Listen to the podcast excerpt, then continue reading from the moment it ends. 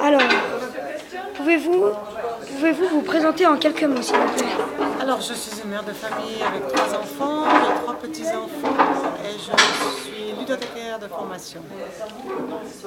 Pouvez-vous me dire à quel âge aviez-vous lorsque Tchernobyl a expl- à- lors de l'incident de Tchernobyl en 1986 J'avais 36 ans. Avant, en 1986, la chose la plus importante pour vous, qu'était-ce?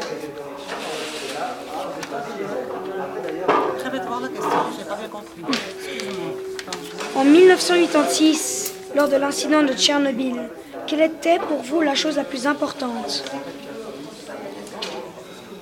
1986. Pas de souvenir d'une chose très importante en 1986. Franchement, faut être honnête. Ouais. C'est vrai que ça fait beaucoup. Ouais, ça fait un bout, un bout de chemin déjà. Donc concernant l'incident de 1986, comment avez-vous appris ce qui s'était passé à Tchernobyl? Eh ben, j'ai appris par la radio, comme, euh, comme tous les gens. Sans, sans information, euh, nous n'avions pas de télévision à l'époque non plus, donc euh, c'est par la radio. Lors- Pour vous, quels étaient vos sentiments lors de cet événement à votre, de votre égard? Alors c'était déjà un petit peu de révolte parce qu'à l'époque déjà on était contre les centrales nucléaires parce qu'on avait déjà fait, avait déjà été sensibilisés au danger de la centrale nucléaire et tout. Je veux dire qu'il fallait bien un moyen de trouver de- pour faire de l'énergie mais sans forcément avoir les centrales nucléaires. On n'avait pas résolu le problème de- des déchets, on n'avait pas tous ces problèmes. Donc on n'avait pas encore trouvé les énergies éoliennes. Par exemple, il n'y en avait pas beaucoup, il y en avait peut-être un tout petit peu, mais on, a- on parlait très peu du solaire à l'époque. on était- Voilà, alors c'est vrai que. On était surtout sur le nucléaire. C'était surtout le nucléaire qui avait beaucoup de. Mais là, c'est vrai que comme mon mari avait travaillé dans une entreprise qui travaillait dans une entreprise qui travaillait pour le nucléaire, on avait déjà été sensibilisés au nucléaire et puis on était contre le nucléaire. Donc vous connaissiez les risques. On connaît sur les risques. Comment a-t-on parlé de la diffusion du nuage radioactif chez vous en, disant que ben voilà, c'est quelque chose qu'on on n'arrivait pas à dominer, qu'on ne savait pas quoi faire. pas Surtout un grand étonnement, j'imagine. peu. Comment? C'était un peu un étonnement. C'était un étonnement, mais je n'étais pas surpris parce qu'on savait qu'il y avait des dangers de, construire des- du, du nucléaire et puis que c'est- c'était un des risques. Et puis ça montrait justement la fragilité du nucléaire. Aujourd'hui, donc, euh, dans le présent, quelles sont les leçons qu'on doit tirer de l'incident de Tchernobyl Bien sûr qu'il faut, faire des choses en, étant conscient des risques que cela peut représenter.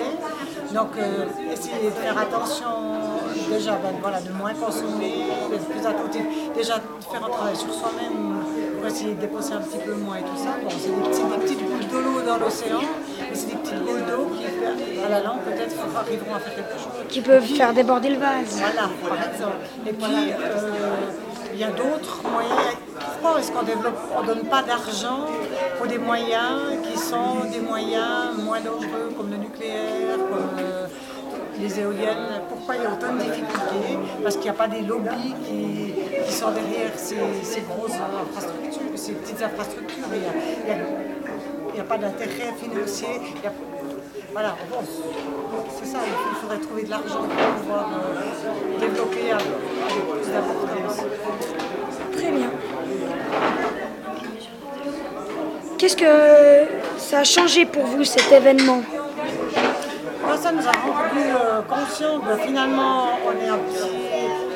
On est très, on est très fragile, on n'a pas- On est petit comparé on est à petit ça. par rapport à tout ça, et puis que finalement, euh, ben, en, tant, que petite personne, on, doit lutter justement pour que des choses comme ça n'arri- n'arrivent plus.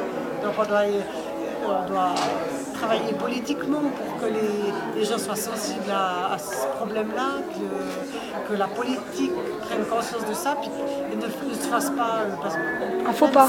c'est que les lobbies beaucoup d'argent, donc ils soudoient les- la politique, ils soudoient tout ça, donc il faudrait arriver à, À supprimer. rétablir, rétablir un équilibre juste. Et aujourd'hui, que pensez-vous de l'énergie nucléaire 24 ans après les- après l'explosion du réacteur Ben, qu'on ne devrait plus employer le nucléaire parce que c'est beaucoup trop dangereux, puis comme ça, on ne la domine pas. On ne sait pas encore que faire des, des déchets, on ne sait pas encore que. euh, on ne sait pas toutes les conséquences que ça, ça fait sur l'environnement. On sait ce que ça fait, mais, On sait parce que mais malgré tout, euh, on continue quand même.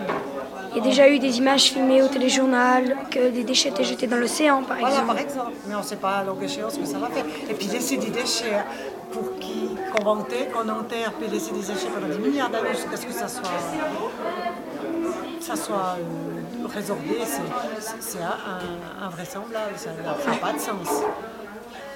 Bien, bien, merci.